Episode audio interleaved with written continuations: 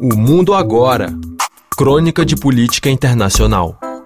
Tiago de Aragão. Depois de desmarcar a viagem à China por conta de uma pneumonia, Lula conseguiu remarcar em tempo recorde e essa semana visita o Xi Jinping numa das viagens mais importantes do início do seu governo.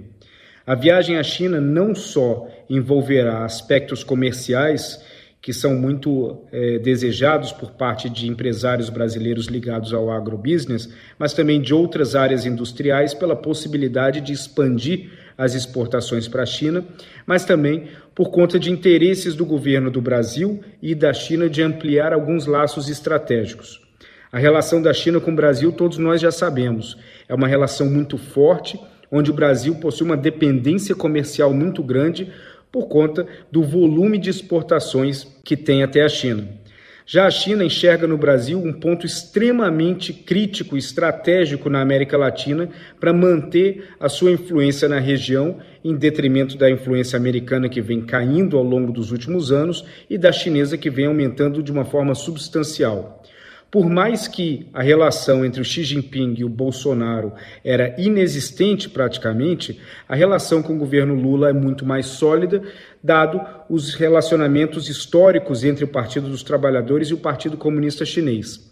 Mas não só de um relacionamento bom entre presidentes, uma relação bilateral funciona. Nesse caso, existe um desejo do Brasil em aumentar esse, essa relação estratégica em alguns campos que não eram desejos do governo anterior de Jair Bolsonaro. Entre eles, existe um projeto para um satélite sino-brasileiro, com bastante financiamento chinês, mas também desenvolvimento conjunto na área do 6G e, possivelmente, o investimento pelo lado chinês na fábrica de semicondutores que existe no Rio Grande do Sul, a Ceitec.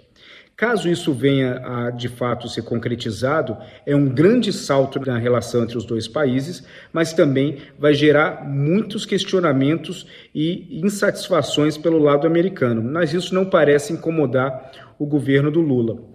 Agora, além de tudo isso, das possibilidades comerciais, dos eventuais acordos estratégicos que vão ser firmados entre os dois lados, Lula busca no Xi Jinping alguém que legitime o projeto de mediação da guerra da Ucrânia. O governo brasileiro, por meio do presidente Lula e de Celso Amorim, tem o desejo de mediar a guerra na Ucrânia, por mais esdrúxulo que isso possa parecer, pelo fato do Brasil não estar diretamente envolvido, mas ao mesmo tempo ter tomado ações que muito claramente se posicionam a favor do lado russo e não de uma forma neutra entre ucranianos e russos. Isso acaba gerando uma situação onde grande parte da comunidade internacional que condenou a invasão russa na Ucrânia olhe com bastante desconfiança e até incredulidade do fato do Brasil estar tá querendo se envolver nessa guerra, enquanto existem inúmeras situações e problemas que acontecem na América do Sul,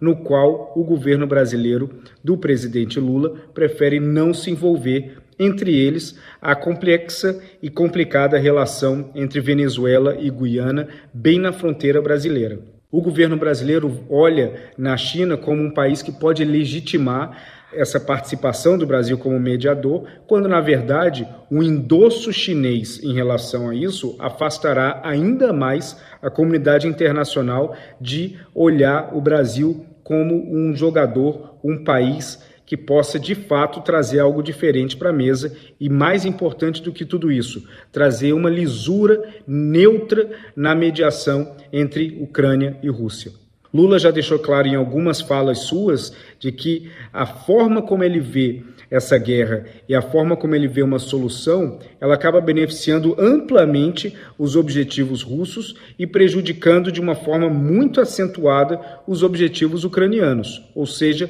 da integridade territorial. Para a China, é excelente que o Brasil queira se envolver nesse assunto, principalmente sob a liderança chinesa e russa. Agora, de vontades, a política externa não existe e não funciona. O fato do Brasil querer fazer isso e buscar na China um aliado e, consequentemente, até mesmo na Rússia, um parceiro para esse processo de mediação, afasta ainda mais os países europeus e os Estados Unidos que enxergariam ou que precisam enxergar o Brasil como um ator confiável nesse processo para, de fato, o Brasil ser alguém que possa mediar essa guerra.